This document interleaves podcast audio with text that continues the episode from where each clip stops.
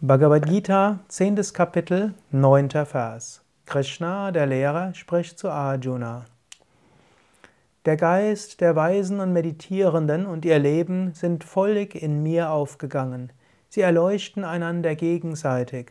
Sie sprechen immer von mir und sind zufrieden und froh. Krishna beschreibt das Leben von fortgeschrittenen spirituellen Menschen. Fortgeschrittene spirituelle Menschen geben ihren Geist und ihr Leben ganz Gott hin. Sie erleuchten einander gegenseitig, sie inspirieren einander gegenseitig, sie sprechen immer wieder von Gott und sind so zufrieden und froh. Das ist jetzt ganz schön, dass die Weisen das machen, aber was heißt das für dich?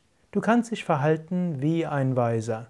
Du kannst dir sagen, ich will mein Leben in Gott aufgehen lassen. Ich will mein Denken in Gott aufgehen lassen und ich möchte andere erleuchten.